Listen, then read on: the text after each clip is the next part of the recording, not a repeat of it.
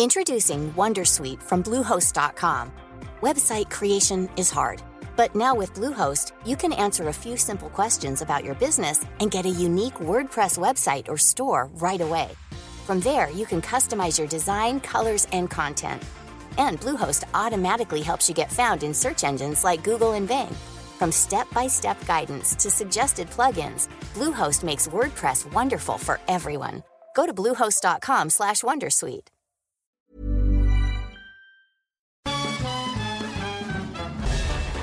Farándula 021 es un podcast de cultura pop, donde analizaremos sin piedad series, películas, programas, música, moda, tendencias, libros, redes sociales y hasta figurosas e inventadas. Cada jueves un nuevo episodio, con Horacio Villalobos, Pilar Bolívar, Mauricio Valle, Maniwis, La Supermana, Alejandro Broff, Jeremy Cruz y Mario Lafontaine. Farándula 021, un podcast con periodistas, psiquiatras y vestidas. Te lo cuento, te lo cuento. Tu dosis diaria de noticias. Que tengan un lindo ombliguito de semana. Soy Laura Gudiño y les doy la bienvenida a su dosis diaria de noticias con Te lo cuento.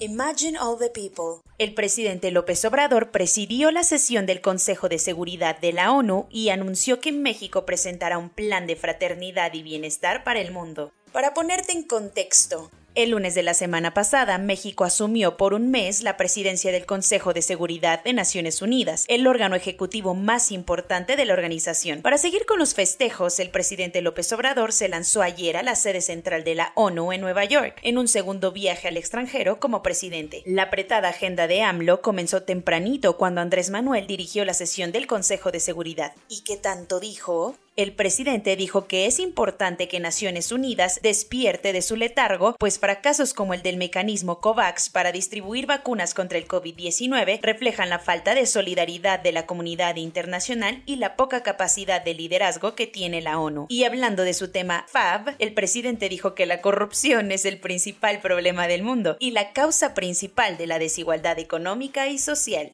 ¿Y qué paró el show? López Obrador anunció que México propondrá ante la Asamblea General de la ONU el Programa Mundial por la Fraternidad y el Bienestar. ¿Y eso qué es? Por más que suene al libro de Paulo Coelho, este mecanismo tiene como objetivo luchar contra la pobreza y darle una vida digna a más de 750 millones de personas en todo el mundo. Y como el dinerito no crece en los árboles, Andrés Manuel dijo que el proyecto se financiará a través de una contribución voluntaria anual del 4% de las mil mayores fortunas del mundo, de una aportación parecida de las mil empresas más grandes del planeta y del 0.2% del Producto Interno Bruto de cada país miembro del G20 ¿Se va o lo quitan? La Cámara de Diputados chilena decidió sumarse al proyecto de impeachment contra Sebastián Piñera por sus escándalos fiscales. De los señalados por los Pandora Papers que más la están sufriendo actualmente es Sebastián Piñera, el presidente de Chile, pues la investigación periodística le puso los puntos sobre las IES a todas las irregularidades con la compraventa de la mina Dominga, el cual se cerró en las Islas Vírgenes Británicas. A partir de que la familia Piñera Morel fue señalada como la principal accionista del proyecto minero, la oposición del país se movilizó para solicitar un impeachment contra su presidente, trámite que fue avanzando poco a poco hasta que ayer, después de una sesión maratónica de 22 horas, la Cámara de Diputados aprobó la acusación constitucional contra Piñera. Este es el segundo intento de destitución que el mismo Parlamento lleva a cabo, pues el primero sucedió durante las protestas sociales de 2019. Ahora el Senado tiene que revisar la acusación y mientras esto sucede, Piñera no puede abandonar el país. Todo esto con muchísima prisa porque el próximo 21 de noviembre son las elecciones que determinarán al sucesor de Piñera y que renovarán una gran parte del Congreso. Cuentos cortos. El Consejo Nacional de Ciencia y Tecnología, CONACYT, guardó 1.125 millones de pesos de los fondos que desapareció el gobierno. Los recursos retenidos eran para el financiamiento de investigaciones en el CONACYT y en instituciones como la Comisión Nacional de Agua, la Secretaría de Agricultura y Desarrollo Rural y la Sede Sol. El único detalle es que no hay documento alguno que pruebe que dichas investigaciones fueron reales, así que pese a que se dijo que el dinero se iba a ahorrar y utilizar de mejor manera, la Auditoría Suprema de la Federación dijo que no tiene ni idea de dónde acabó todo ese dinero público. La cuesta de enero siempre es dura para todos y además esta vez llegó tres meses antes. Si octubre se te hizo muy pesado, tal vez se deba a que tuvo la inflación mensual al consumidor más alta registrada desde octubre de 1998, según lo que reportó el INEGI. El Índice Nacional de Precios al Consumidor reportó que el incremento fue del 0.84%, principalmente por el aumento en los precios del gas LP, que supuestamente iba a ser más barato. Los precios de la electricidad en general y algunos comestibles como la cebolla el huevo y el tomate verde también se fueron por las nubes. Como López Obrador anda feliz cual lombriz en Nueva York, ya quiere regresar a Estados Unidos. O al menos eso es lo que publicó Reuters, que citando a fuentes oficiales aseguró que Joe Biden está organizando una reunión presencial en Washington con el presidente de México y con el primer ministro de Canadá, Justin Trudeau. Este sería el primer encuentro presencial entre los líderes de América del Norte en más de cinco años y se realizaría en algún momento de la próxima semana. Por la noche, el embajador estadounidense en México, Ken Salazar, confirmó la reunión, pero dijo que aún no había fecha.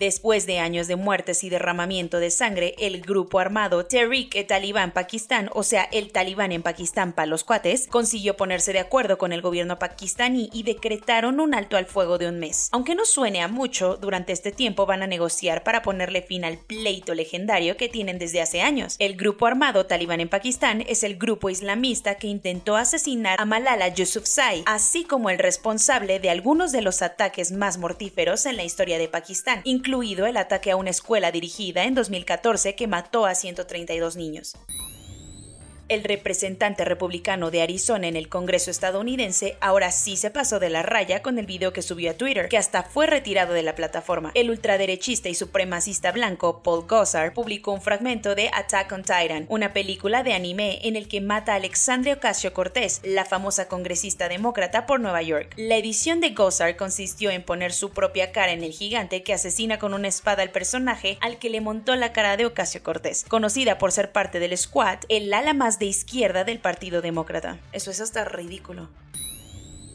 Lady Gaga dijo que llevaba un vestido antibalas cuando cantó el himno nacional de Estados Unidos en la ceremonia de inauguración presidencial de Joe Biden en enero pasado. En una entrevista con la revista Vogue, la cantante dijo que aunque fue uno de los días más orgullosos de su vida, sintió mucho miedo durante la presidencia de Donald Trump y de lo que podría suceder aquella mañana en Washington. Gaga, una fiel seguidora de Biden a lo largo de toda su campaña, también reveló que le hubiera encantado ser una periodista de guerra, así que disfrutó muchísimo estar para ese día en el Capitolio Corona News. En México, el número total de vacunas puestas es de 128.627.819. El número de personas vacunadas con esquema completo es de 62.484.245. Esto representa el 69.82% de la población mayor a los 18 años.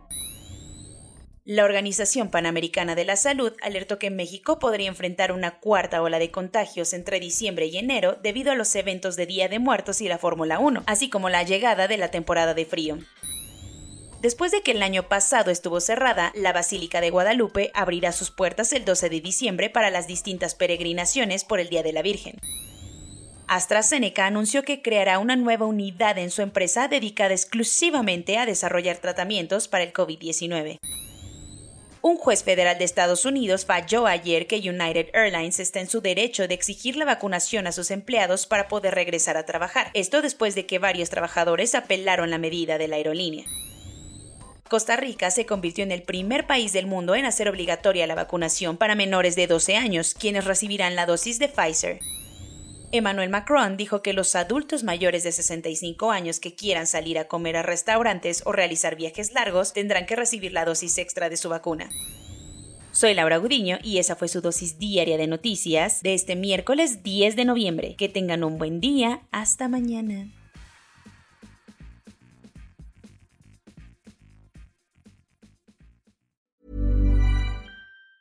Tired of ads barging into your favorite news podcasts? Good news. Ad-free listening is available on Amazon Music for all the music plus top podcasts included with your Prime membership. Stay up to date on everything newsworthy by downloading the Amazon Music app for free or go to amazon.com slash news ad free. That's amazon.com slash news ad free to catch up on the latest episodes without the ads.